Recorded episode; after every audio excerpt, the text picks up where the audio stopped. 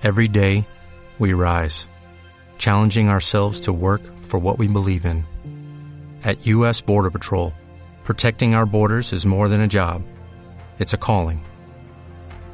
Agents answer the call, working together to keep our country and communities safe. If you're ready for a new mission, join U.S. Border Patrol and go beyond. Learn more at cbp.gov/careers. Muy buenas, bienvenidos al nuevo programa de Opiniones de un Gamer. Esta semana vamos a tener un programa muy especial ya que llevamos mucho tiempo queriendo hablar de un juego, ¿vale? El Clash Royale, eh, juego para dispositivos móviles que tiene a todo el mundo tremendamente enganchado, ¿vale? Pero no quisimos lanzarlo de primeras para coger un poquillo de experiencia y poder preparar algo, algo muy especial que ahora que ahora os contaré. Vale, ¿en qué consiste el Clash Royale? Tampoco voy a haceros una introducción muy larga, porque seguramente si estáis escuchando esto, muchos de vosotros esté jugando y ya lo conozca. Vale, pero el Clash Royale es un juego para dispositivos móviles, uno contra uno, donde tenemos una serie de elementos eh, que tienen en común con los juegos de rol, ¿vale? Nosotros manejamos realmente lo que tenemos una especie de cartas. ¿Vale? Cartas que nos sirven para invocar a diversos personajes que nos van a hacer de tanques, de magos, van a atacar a distancia, van a atacar por tierra, por, por el suelo, vamos a tener torres para defender, ¿vale? Hay un montón de, elementos distintos y de cartas que eh, nos van a ayudar a atacar y a defender.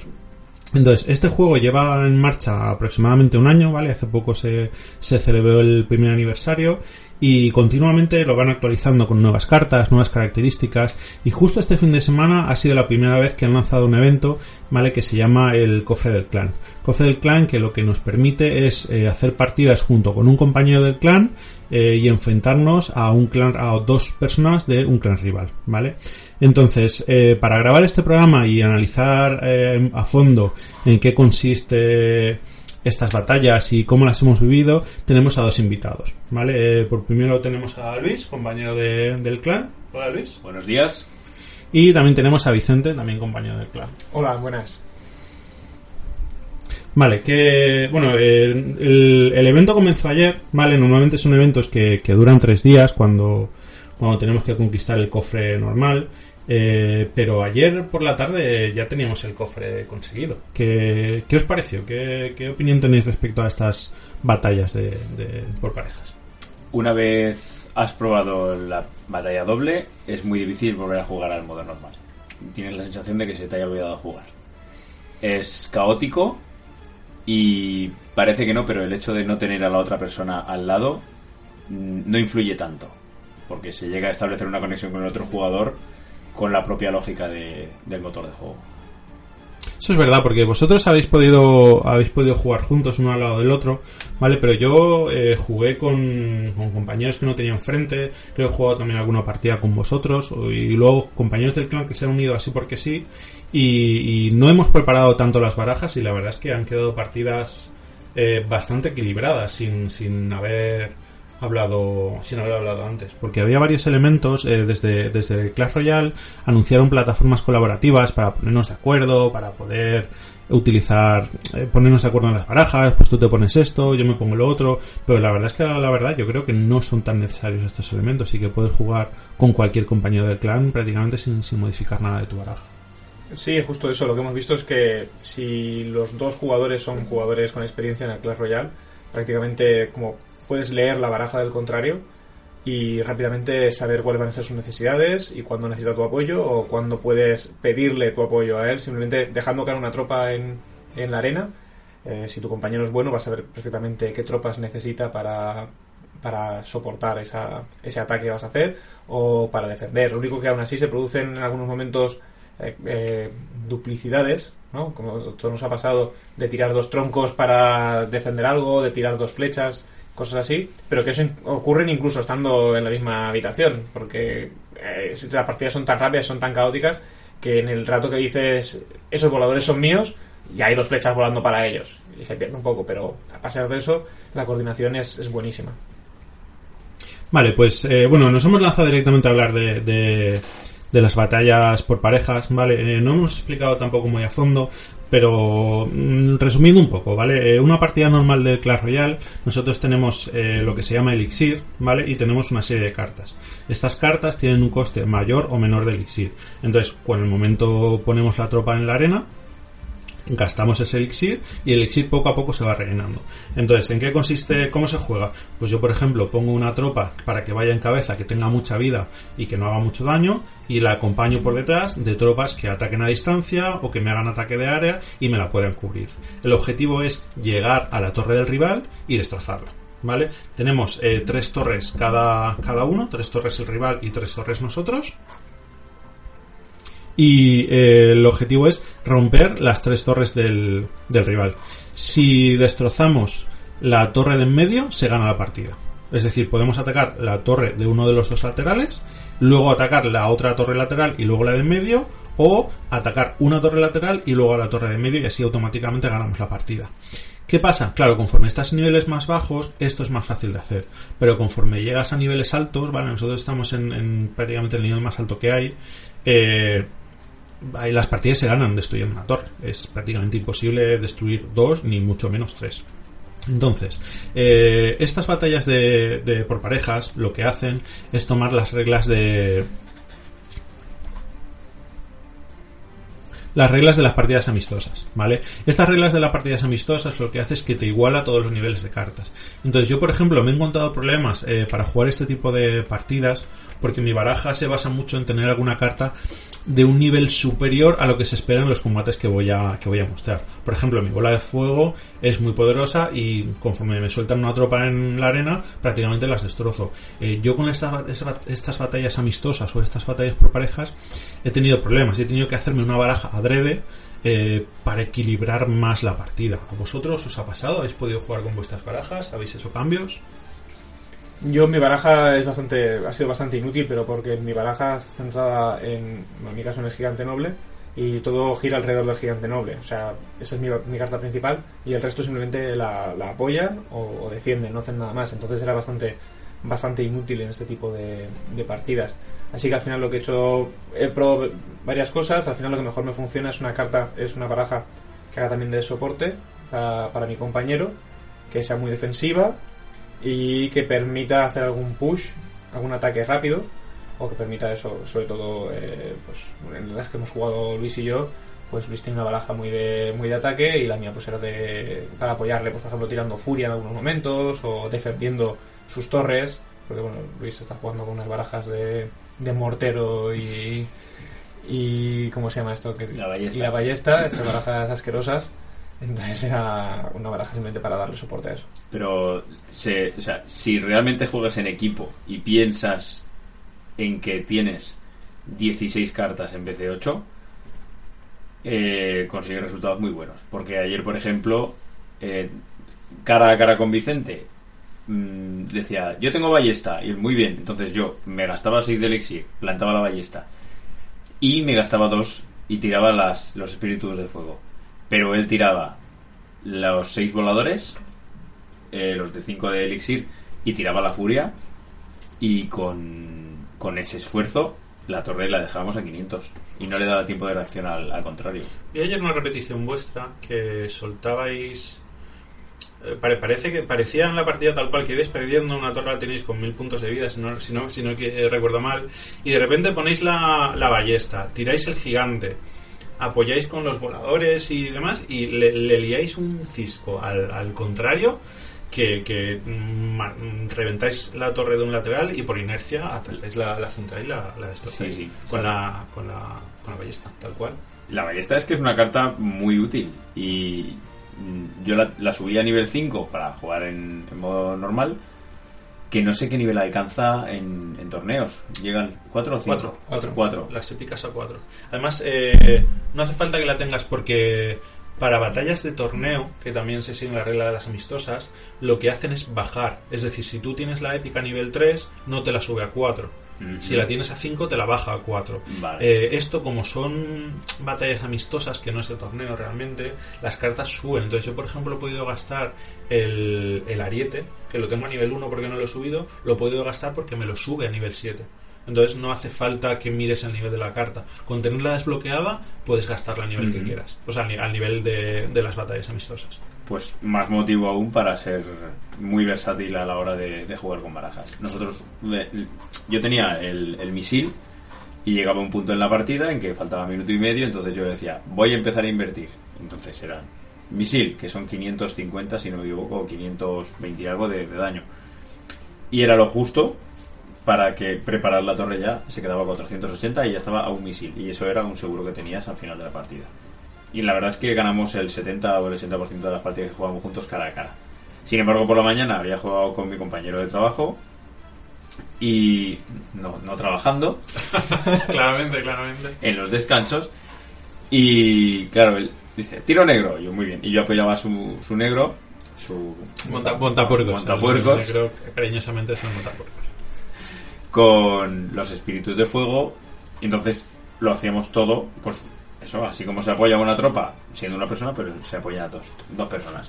Hay combinaciones ahí muy chulas. Nosotros mandamos, no me acuerdo quién estaba jugando, y mandamos un negro por cada, por cada torre y, y no se lo esperan y al final una de la torre la dejas, la dejas temblando. Porque Mm. se, defi- se defienden una, empiezan a, a acumular tropas para defender una, entonces tú en ese momento tiras por la otra el montapuercos o el ariete y, y no se lo esperan y, y los destrozas. Los destrozas. Claro, es que eso es lo que hemos hablado, que al final no te coordinas bien, porque ves un montapuercos por un, por un carril, empiezas a tirarle toda la defensa, los dos tiran defensa por ahí y, y ninguno se presta, presta atención a la otra, a Claro, otra torre. Y se duplican las defensas cuando a lo mejor con menos inversión de maná podrías haber parado uno de los montapuercos Eh, perfectamente. Yo creo que se duplican las defensas no solo por el hecho de que se dupliquen, sino porque el hecho de aprovechar luego esas tropas para hacer el push. Eso, puede, eso, eso también. Lo que pasa es que lo que me he dado cuenta también es que en este caso, en estas batallas de clanes, eh, son imprescindibles las flechas o el tronco o todo eso, porque todas esas cosas de defensa que se utilizan defensas eh, de muy bajo coste, pero Mm. al final es, es morralla, ¿no? Todo lanceritos y cosas así. Y sí que es cierto que si la otra pareja no tiene ni flechas o zap o cualquier cosa para pararlo, lo que te viene... eh, Sí, es- yo es- me, me he juntado peleando contra dos ejércitos de esqueletos y lo pasas mal. Si no tienes, o solo tenía. Nosotros montamos una baraja que uno de los compañeros que tenía flechas y descarga, pero no, no, no fue suficiente. Nos, nos destrozaron. Yo tenía el cañón y la torre Tesla, pero claro, del ejército de esqueletos se, queda, se, quedan, se quedan inútiles. Y luego lo que he visto también es que hay mucha gente que lleva esta baraja de moda, que es el sabueso de lava y el globo, que me da un asco que no lo puedo, no lo puedo describir. Y lo que hacen es que se, se juntan, uno tiene eh, en su baraja el sabueso de lava y otro tiene en su baraja el, el globo, en vez de tenerlo todo en uno, y están así. Y claro, defienden mucho mejor, porque uno de ellos tiene una torre infernal, otro tiene el cañón, cosas así. Y al final, bueno, yo las veces que me he enfrentado contra esas barajas me han destrozado. Me han destrozado porque sinceramente no sé, no sé cómo actuar. Cuando es uno contra uno sí que lo tengo claro, porque al final es una lucha de daño, de daño. Ellos eligen un carril, yo elijo el otro y el que primero llega a la torre central es el que gana. Pero en este caso, como las barajas se complementan muy bien y cuando uno ataca el otro defiende y hace toda su inversión de mana en defensa, es muy difícil ganar así por, por daño. Claro, pero eh, ahí se centra. Me ha pasado lo mismo, ¿vale? Y es porque en estas, en estas batallas por parejas es muy difícil atacar a contragolpe. Entonces, si, si tú estás jugando uno contra uno y te tiran el sabueso de lava, ha gastado 7 de elixir, con lo cual sabes que se ha quedado temblando. Entonces, eh, si tira el sabueso de lava y por alguna de aquellas se le ocurre atacar el, lanzar el mega esbirro para acompañarlo, yo tiro mis bárbaros de élite y mi espíritu de hielo y le destrozó una torre con, con coste 7 y aún me da para defenderme de, de- del sabueso de lava, por lo menos poner el horno ahí para, para despistar. Pero en estas batallas por parejas es una locura, porque intentas tirar a contragolpe y siempre alguno de los dos puede, puede tirarte algo para, para destrozarte. La verdad es que aquí el contragolpe, mal. Yo he tenido que cambiar la baraja, poner el, el lanzarrocas este y alguna baraja más de jugar despacito, porque, porque contragolpe, mal, mal. Mm. Es que no puede ser tan rápido tampoco como en el uno contra uno, porque bueno, aquí habéis visto que el maná crece de manera. no crece tan rápido como en el uno contra uno. Sí. Y cada inversión, cada inversión de tropas que haces hay que pensártela muy bien. Eh, En uno contra uno, si mandas a morir un ejército de esqueletos, son tres de maná, no pasa nada, te recuperas rápido. Pero aquí mandar a morir unas tropas con tres o cuatro de maná eh, es, tiene un coste muy alto, porque te va, te va, te va a poner difícil defender o, o apoyar el push que estás haciendo. Sí, es verdad, eso, eso no, no se rellena en, en el apartado normal, no se rellena tan rápido y luego en el doble de elixir tampoco. No. Es porque, es porque se rellena, creo que va un 30% más lento o algo así, o un 20% más lento de lo normal, y el doble pues va al doble de lo que va a esas Ya, batallas. sí, sí, no recuperas la velocidad del uno contra uno. Sí, a mí me, me, me costó acostumbrarme un poco porque, eh, claro, yo siempre juego a contragolpe, defender y salir con los bárbaros, con el mini P.K. Y, y las primeras fue un desastre total. La probamos una baraja, un par de batallas almorzando y, y nos, nos destrozaron. Tal cual. Vale, y luego lo que comentabas del, del sabueso de lava y el globo, yo creo que el juego tiene una carencia de... la gente no suele utilizar aéreos entonces, cuando te montas una baraja de aéreos, en general suele ser bastante más complejo. Yo lo paso muy mal. Lo paso muy mal porque además el sabueso de lava aguanta mucho, es un tanque aéreo en realidad. Sí.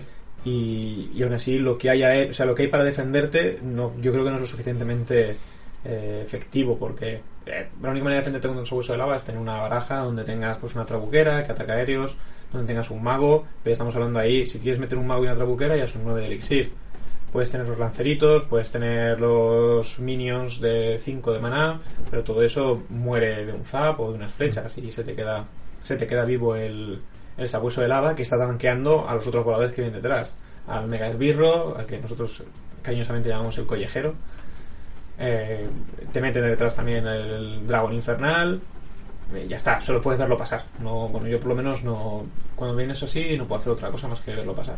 Es muy complicado defenderte de, todo eso. Lo que no se ha visto mucho, yo pensaba que, iba a ser una combinación más, más utilizada, es el sabueso de lava con el hechizo de clonar. ¿No? Yo lo he visto bastante, pero sí que es verdad que lo esperaba ver más. Porque el, el hechizo de clonar nos clona el sabueso de lava con un punto de vida. ¿Qué pasa? Que cuando destrozan, al- imagínate que lanzan unas flechas o un- una descarga, el, el clon eh, se divide en los sabuesitos de lava. Y claro, tienen uno de vida, pero atacan un montón. Entonces eh, puedes montar un ataque muy muy gordo y, y apenas se ve. Igual que con el, con el, con el esqueleto gigante. Si, si clonas el esqueleto gigante, cuando muere el clon, suelta la bomba, que si te veía cerca de la torre, te, te deja muerto. Hace, no se llega a mil y pico. mil y pico de daño. Lo que pasa es que es muy difícil usar clonar. Claro, pero en, en aquí que hay. eh, aquí que somos dos solamente jugando, eh, tener, que uno de los dos tenga el, el clon eh, es un coste ínfimo. Porque en muchas partidas tú tienes ocho cartas, pero hay una o dos cartas que prácticamente no has tirado. Pero es que es muy complicado de jugar y es complicado de jugar también en el 2 contra 2. Yo creo que lo he visto a lo mejor en una partida y lo han intentado hacer y los clones mueren enseguida. Entonces, a poco que tus compañeros, alguno de ellos tengáis unas flechas, un, una antimorralla, eh, el clonar no, no sirve de mucho. Bueno, pues estas son un poco las, las opiniones de, de la batalla de clanes, ¿vale? Pero ya que estamos aquí, que, que estoy aquí, quería preguntaros, ¿qué, ¿hicisteis el, el desafío de la bandida? ¿Y qué os pareció? ¿Qué os pareció la, la carta? Tenemos opiniones enfrentadas. Yo estoy muy contento. Perfecto. A, a mí me gustó mucho la carta. A mí no me dice nada, a mí me parece una engañada. O sea, no la, la puse un par de veces en el, en el desafío. También es cierto que como era un desafío de elección, no podías crearte tú, tú la baraja que quisieras, entonces pues a lo mejor por eso mm, la tropa no encajaba perfectamente en, en- en mis barajas. Pero bueno, la tiré un par de veces y me pareció totalmente inútil. Seguramente porque no, no la estaba usando bien o porque no la estaba combinando con, con las cartas correctas. Yo la combiné siempre, siempre que podía, siempre que me salía un el barril de duendes, un leñador, un minero, espíritus de fuego, eh, ejército de esqueletos, es decir, tropas baratas y rápidas eh, que le despejaran el camino, siempre la usaba. Y las veces que tocó la torre, en su primera embestida le quitaba entre 400 y 600, creo recordar. Y después con el palo no hacía tanto daño. Claro. Es resistente, porque yo esperaba que iba a ser más. O sea, menos duradera, y dura bastante. Eh, y es que es barata.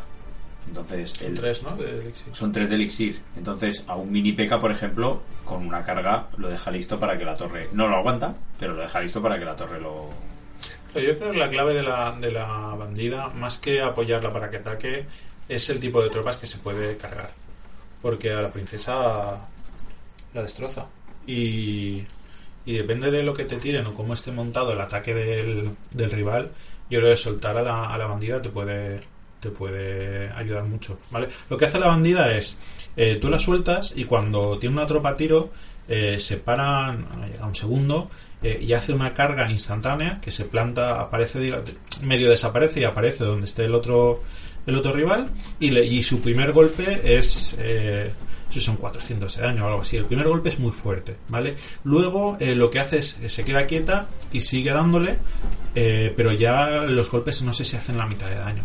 Entonces claro es clave contra tropas que no tengan mucha vida como pueden ser la princesa el bombitas y alguna tropa así que no que ni haya muchas tropas ni tengan mucha vida. Entonces te puede servir de apoyo mm, muy muy bueno para, para poder llegar a la torre o poder destrozar el push de- del rival. A ver, a mí la bandida me parece en realidad una especie de, príncipe, ¿no? Pero venido a menos. Tiene menor coste que el príncipe, es menos arriesgado, por supuesto, tirarla, pero al final hace lo mismo que, que el príncipe, que también se puede utilizar como defensa contra tanques, y con eso luego, una vez superas el push de, de tu rival, salir y atacar con, con eso. Claro, el problema del príncipe es que necesita espacio físico para cargar. Eh, la bandida, eh, una vez destroza una, a una tropa, se puede quedar quieta en el sitio y lanzar la carga. Entonces yo creo que le toca una, una- una ventaja respecto al príncipe. Sí, no, no, por supuesto es una carta diferente, pero es, un- pero son, es, una, es diferente en cuanto a ejecución, pero en el fondo son, son muy Sí, parecidas. sí. No sé, a lo mejor por eso no acabé de encajar la, la bandida en, en mis barajas, porque al principio sí que lo usaba al principio de jugar, cuando estaba en Arena 4 o Arena Sí, 5, todos. sí que era básico ese, esa carta, pero sin embargo últimamente no, no juego muy bien con ella, entonces por eso a lo mejor la bandida quizá no es, no es mi carta. Sí, la verdad es que hay, hay una serie de cartas que conforme vas, vas empezando a jugar y vas trepando por las distintas arenas, las utilizas y, y luego, luego te olvidas de ellas, ¿vale? Porque a mí, por ejemplo, yo ahora no estoy usando ninguna legendaria. Tengo todas desbloqueadas, algunas de ellas a nivel 2 y creo que las podría subir a nivel 3. Pero, pero en mi baraja ahora mismo, la, la de jugar yo solo, no, no tengo puesta ninguna legendaria. ¿Vosotros sí? El Chispitas. Y Bueno, ya está. tú eres muy fan del, del Yo. Chispitas- Yo es que no tengo, es que juego todo con comunes, excepto en Minipeca. Todo lo demás Con son cartas comunes, comunes. además. Sí, sí, sí, sí. Yo soy fiel ahí a algunas de cartas, como por ejemplo el Bombitas. Esos hay Bombitas Forever. Bombitas hace mucho daño. Y, y el Gigante Noble, que también es común. Y el resto son todo cartas de soporte para, para el Gigante Noble. Son todas comunes. Yo gasto muchas raras y el y alguna común, pero no tengo no tengo ni épicas ni legendarias. Es que al, al final estas cartas son muy potentes cuando las desbloqueas y estás en 2000, 2500, son cartas muy útiles. Pero, pero claro, como es tan difícil conseguir más cartas y subirlas de nivel, conforme vas avanzando en la arena, yo creo que, que hay que tomar la decisión de, de deshacerte de ellas y, y no usarlas. A lo mejor el chispitas, claro, como, como pega tanto golpe, realmente el chispitas subirlo de nivel igual no, no le afecta tanto. Mm, Yo he notado la diferencia de tenerlo de nivel 1 a nivel 2, pero en casos concretos. Por ejemplo, si se enfrenta contra otros chispitas, pues cuando se pegan el zambombazo mutuo, el mío sigue vivo. Y si, lo, ¿Chispitas aguanta un golpe de un chispitas? si es un nivel superior, sí. No sabía. Entonces, ha, ha pasado. Entonces, con que le, evidentemente no va a durar. Una flecha de la torre lo mata. Pero si le das soporte, Lo- puede llegar y es, pues eso, está vivo y, y da por saco. Y por otro lado, en los misiles de nivel 7 Correcto. no lo matan al nivel 2, chispitas. Entonces, la gente se ha gastado 5 de mana eh, y el chispita ha seguido vivo, le ha dado soporte y el chispita se ha cargado la torre. 6-6 de mana. 6 de Sí, mana el misil.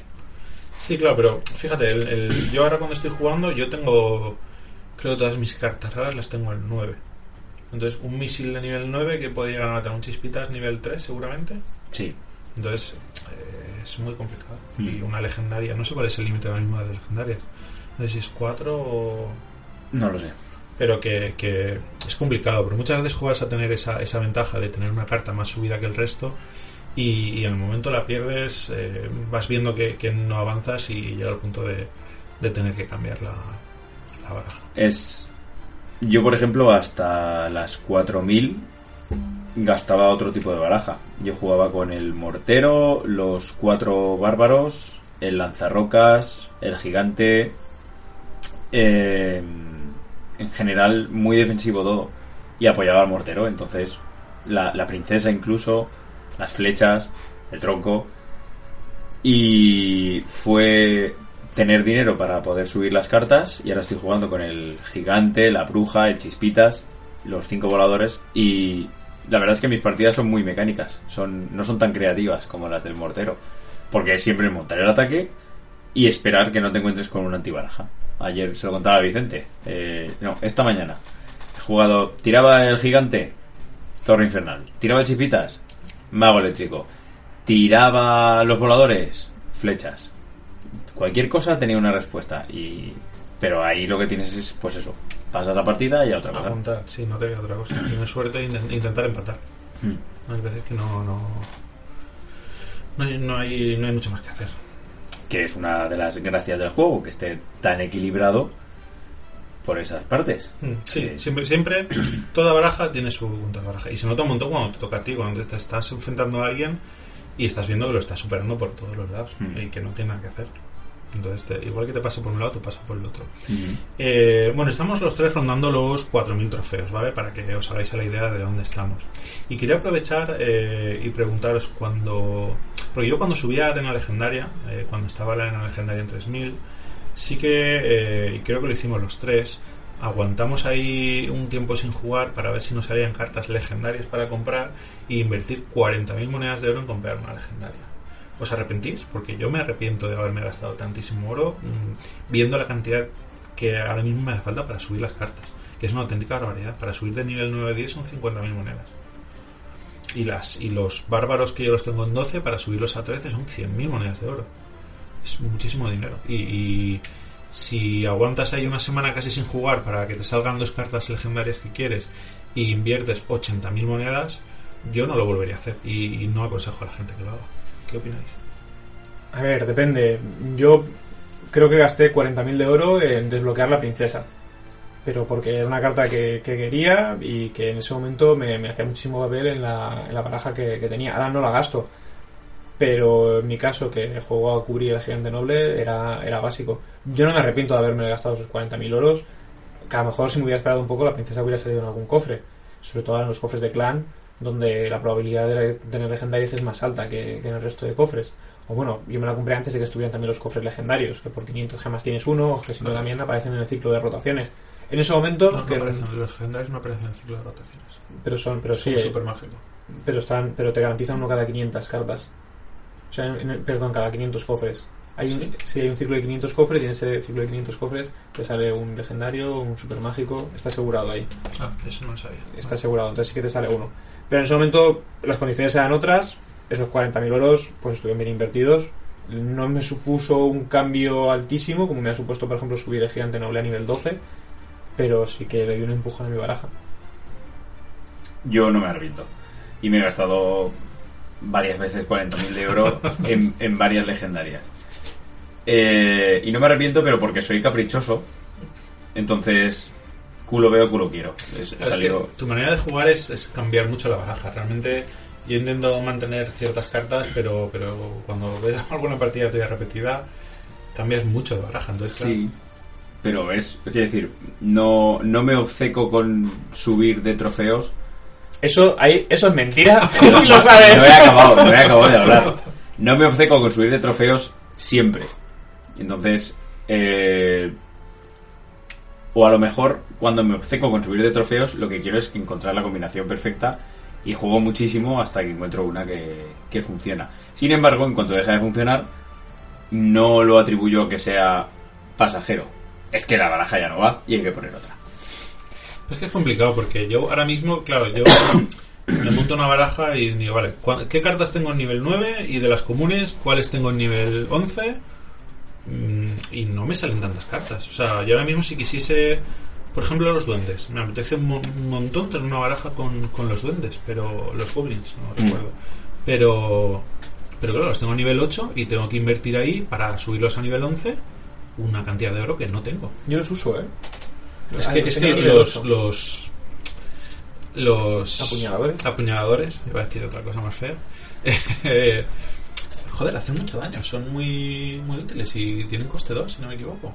Entonces, pero claro, subirlos ahora de nivel 8 a nivel 12, que creo que tengo cartas bastantes para hacerlos, es, es invertir ahí casi 100.000 de oro en, en el A ver, se nota bastante, pero yo estoy jugando con, el, con la pandilla de duendes, que lo tenía hasta a nivel 8 hasta hace poco, y ahora lo tengo a nivel 9, que para estos niveles es poco, porque Sí, estos es niveles hay que jugar a nivel 11, niveles 12. Aún así hacen papel. Porque bueno, claro, es que si te tiran un montapuercos, te lo defienden bien, es cierto que te lo matan con un zap.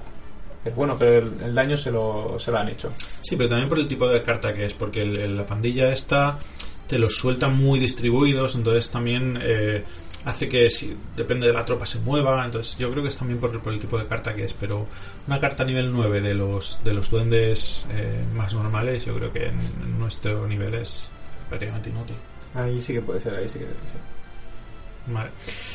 Eh, vale, pues seguimos. Para terminar, quería eh, comentar: eh, en esta actualización se ha lanzado esto que hemos comentado de la batalla de clanes, se ha lanzado la carta de la bandida y tiene que venir eh, tres cartas nuevas en sucesivas actualizaciones. Que si no recuerdo mal, son aproximadamente cada dos semanas. No sé si dijeron que esto lo iban a subir, pero hasta ahora era cada dos semanas. Entonces, ¿qué cartas quedan por salir?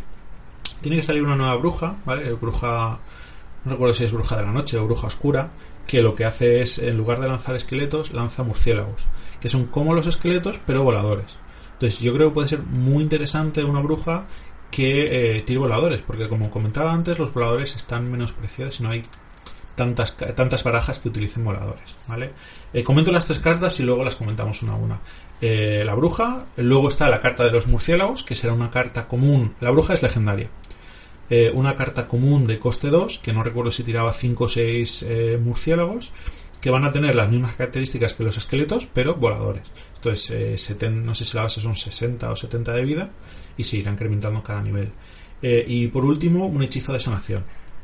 Vale, entonces, ¿qué, ¿qué os parece? A mí, la más interesante de las tres, con diferencia, me parece la bruja. Y si no me equivoco, en la distribución de cartas que tiene por venir, la siguiente que desbloquearán es la bruja. Yo pensaba que iba a ser la última, pero será la siguiente. A mí es la, la que más ganas tengo de, de probar y de ver. Yo no lo sé, la verdad. Eh, cuando lleguen habrá que ir probándolas una a una y ver cómo se combinan, sobre todo con mi baraja principal. Me parecen todo muy interesantes y hay algunas como por ejemplo el caso de, de la curación, que es un hechizo que se estaba pidiendo ya bastante en, los foros, que se planteó hace mucho tiempo. Creo que puede dar también muchísimo, muchísimo juego, sobre todo en las defensas.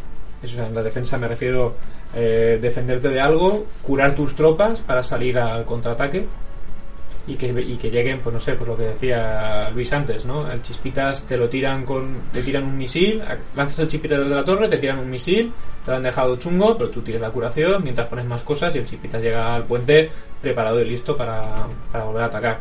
Eso me parece interesante. Los voladores aéreos también me parecen muy interesante, creo que es un hueco que había que llenar. Eh, ya tenemos al ejército de esqueletos que hace mucho papel. Combinado el ejército de esqueletos con los voladores puede ser también muy muy interesante porque fíjate eso te va, va a obligar a tu rival a tener tronco a tener eh, Flechas flechas y zap. y zap vas a tener que tenerlo todo porque como te hagan como te enganches el cebo de tirar unas flechas contra un ejército de esqueletos pues vas a estar jodido cuando te lleguen los murciélagos Sí. no sé Luis Bueno, también, no, sé que. Correcto, a mí la sanación no me parece interesante porque tampoco utilizo tantas cartas eh, tan de tanque ni, ni tan. que sea tan precisa la, la curación. Pero yo entiendo que barajas como, como la de Luis o barajas como comentabas, de que tienes el gigante, tienes el lanzarrocas, eh, pues si tiras la sanación, a lo mejor el, leñador, sacrificar el leñador, tirar la sanación y que detrás del leñador te venga el gigante y con un poco de suerte el chispitas. Porque entiendo que la furia también afecta al hechizo de sanación y ahora que cure más rápido, eso puede ser, puede ser un combo interesante. eso no lo sé porque la furia afecta también al hechizo de veneno por ejemplo No lo Yo sé, creo que no afecta, entre al, ellos. afecta al generador de elixir y a los edificios. La verdad es que ahora me, me has pillado. No, igual no afecta a los hechizos. Yo lo que no sé también es si la curación va a curar a las torres o solo a las torres Creo que se hablaba de que no curaba edificios. No curaba edificios, solo otro paso. No debería curar edificios. Sí, sería más difícil vencer a los a los Sin City, ¿no? O a los que se A los Benidorm. a los Benidorm. a los que se amarran detrás y tiran montapuercos de vez en cuando por ahí o te tiran un minerito O y misiles. así los que van al merme. las que van al merme.